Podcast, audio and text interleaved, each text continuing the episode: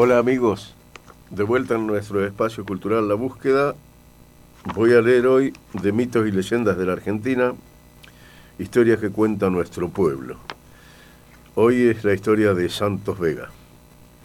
Vega fue el apellido con que el gaucho Santos firmó contrato con el diablo. Santos Vega firmó, sangrante y desnudo en lo más profundo de la Salamanca, y con esa firma vendió su alma. A cambio, Mandinga le iba a cumplir su deseo de ser cantor famoso, artista grande.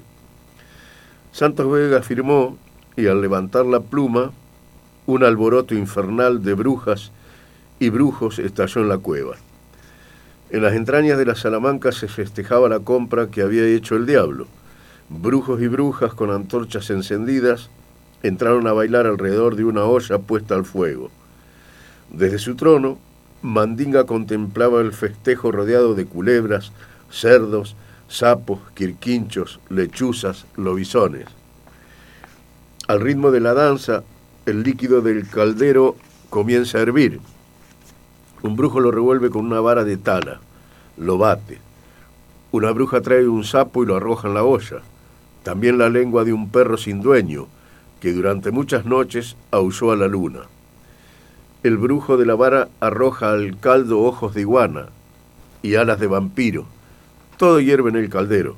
Los seres infernales baten palmas, lanzan gritos. Es el aquelarre. Murciélagos que vuelan, cerdos que gruñen, chistan las lechuzas, los lobisones aullan. El batifondo es tanto que retumba la tierra. Y en el rancho más cercano, a muchas leguas, una china de ojos negros se persigna. Hay baile en la Salamanca. Santos Vega solo piensa en salir pronto de ahí. Mira hacia arriba y sobre el abismo que se abre en espiral vuela en círculos un búho de ojos en llamas. Sin dudar de sus fuerzas, el gaucho empieza a trepar la roca viva. Lo acompaña el estruendo del aquelarre. Los humos y las neblinas del infierno lo chupan hacia arriba. Y él trepa, trepa hasta que pone una mano en el borde del precipicio y una rodilla. Alza el cuerpo y de un salto se levanta. El chivo de crenchas sucias, que antes lo había arrojado a ese pozo sin fondo, ahora le lame la sangre como perro mansito. Y Santos Vega avanza hacia la salida. Desde sus cuevas y nidos, decenas de arañas lo ven pasar. Reptiles verdes con garras y colmillos también lo miran. Ninguno lo molesta. Los ojos de las serpientes no amenazan. Nada de lo que hicieron antes para trabarle el paso se lo impide ahora. Y pronto Santos Vega llega al laberinto por el que antes ha entrado y ahora espera salir. Apenas pone un pie en el primer pasillo, suena un arpa a sus espaldas. Y un basilisco se le adelanta para mostrarle el camino. Son los mismos indicios de cuando entró, ahora lo guían para salir. El gaucho sigue al basilisco, avanza por las galerías. El sonido del arpa es cada vez más débil. Es que se aleja de las honduras del infierno. Se va acercando a la superficie. Cuando la luz del amanecer entra en la cueva, sabe que ha llegado. Contra la pared de piedra ve sus botas, sus pilchas. El basilisco no está más, no se oye el arpa. Santos Vegas empieza a vestir. Ya se calzó las botas, ya se anuda el pañuelo ya levanta del suelo su sombrero de gaucho, cuando escucha allá arriba, allá afuera un relincho, y sale de la cueva.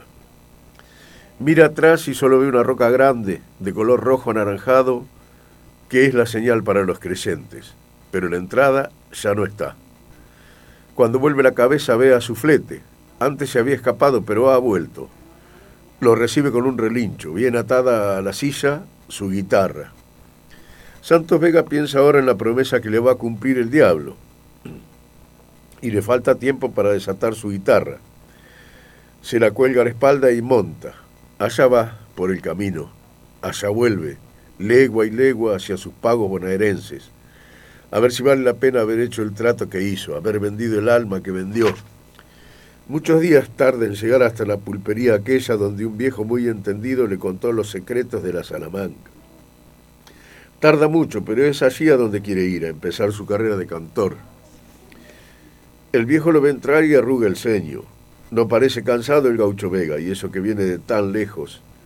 Cuando se cruzan las miradas, el viejo sabe que el mozo ha encontrado la Salamanca y que ha firmado contrato con su sangre. Con la guitarra a la espalda y sin permitirse una sonrisa, el gaucho pide una caña y se la baja de un trago. Ahora sí, guitarra en mano, alza el pie sobre una silla. Todavía no ha tocado una cuerda cuando ya lo están mirando. Es Santos Vega. Sí, pero parece otro. La frente despejada, los ojos como chispas. Las manos acarician las cuerdas como si fueran cabellera de mujer. Y el aire del boliche se podría cortar con un cuchillo. Ahora está sonando el primer rasgueo. Ahora el cantor improvisa los primeros versos, tristes palabras de patria sufrida, bellas como nunca hubo otras. Santos Vega es poeta ahora, y a, aquellas, a aquellos gauchos rudos, castigados por el sol de la pampa, se les derrite con cada acorde el corazón. Toda la noche cantó el payador, y la audiencia embrujada. Y la noticia corrió de tal manera que al boliche acudieron al otro día más de 100 paisanos, y a la siguiente noche eran 200. De los pueblos vecinos lo venían a buscar. A nadie se negaba Santos Vega. Empezó a galopar de pueblo en pueblo, y no quedaba uno que no lo fuera a escuchar. Para decir su nombre, más de cuatro se sacaban el sombrero, y al pronunciarlo les temblaba la voz.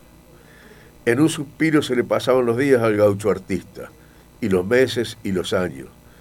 Su vida no podía ser más venturosa mientras su fama se alargaba. No precisaba más. Hasta tenía una moza de ojos negros que daba un beso a las cuerdas justo antes de empezar a cantar. Es de madrugada, la guitarra descansa mientras Santos Vega duerme abrazado a su china y en sueños oye unas voces. ¿Qué desea el que me busca? Hechizar la pampa con mi canto, pero eso cuesta, el alma. ¿Te conviene? ¿A dónde hay que firmar? En sueños ve el contrato y una pluma mojada con su sangre, y ve su mano firmando, Santos Vega, y es una carcajada cavernosa interminable. Bienvenido mis huestes, condenado. Condenado, hado, hado, hace eco la voz de Mandinga en el sueño de Santos Vega, que se despierta hecho sudor. Desde la noche del sueño, el cantor se iba de cada pueblo pensando que los diablos habían llegado a buscarlo y se acercaba al siguiente pensando que los diablos lo esperaban allá. Su galope por la piel de la pampa se convirtió en un largo escapar, pero nada pasaba, y esa guitarra y ese canto seguían hechizando al pueblerío, y esa morocha de ojos negros seguía besando las cuerdas y enjugando, el sudor de cada pesadilla.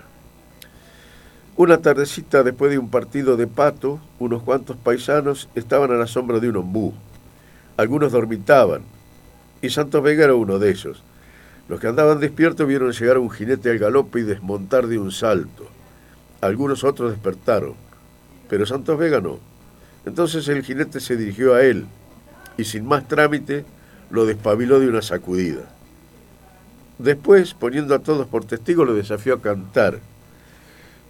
A ver cuál de los dos es el mejor, le dijo. ¿Y vos quién sos? le preguntó Altanero Santos Vega. Juan sin ropa, dijo el otro. Y todo el paisanaje se echó a reír. Pero Juan sin ropa se sentó en un raigón del ombú y empuñó su guitarra. Cuando la risa general se calmó un poco, Santos Vega pidió que le alcanzaran la suya. Se sentó a su vez y comenzó a cantar. Otra vez le cantaba la patria, y fue su canto el más dulce, el más triste y más bello de los que hasta el momento había cantado. El paisanaje lo escuchaba con silencio de misa, más parecía canto de ángel que de gaucho argentino. La noche ya avanza sobre la sombra del ombú. Cuando Juan sin ropa alza la mano, toca una rama. Brota una gran lengua de fuego. Los paisanos se persignan y al mismo tiempo dan un paso atrás. Las llamas envolvieron a Juan sin ropa como le hubieran vuelto un poncho. Santos Vega se pone en pie. Pero así, emponchado en llamas, Juan sin ropa canta, hace música y canta. Y es su voz tan potente, suenan sus cuerdas con tan terrible belleza, que Santos Vega va agachando la cabeza a cada acorde, a cada verso. Cada nota le pesa sobre los hombros, lo encorva, va resbalando hacia el suelo, se va doblando como quien se marchita. Con el rasgueo final, Santos Vega llora sobre su guitarra. Estoy vencido, declara. El fuego de Juan sin ropa se propaga entonces hasta encender todo el ombú. Los paisanos retroceden más, y es solo para ver cómo las llamas caen sobre Santos Vega, y en un respiro lo consumen hasta volverlo ceniza. Por una grieta del suelo, Juan sin ropa escapa convertido en serpiente y la serpiente se llama el alma de Santos Vega, esa que Mandinga había venido a cobrar.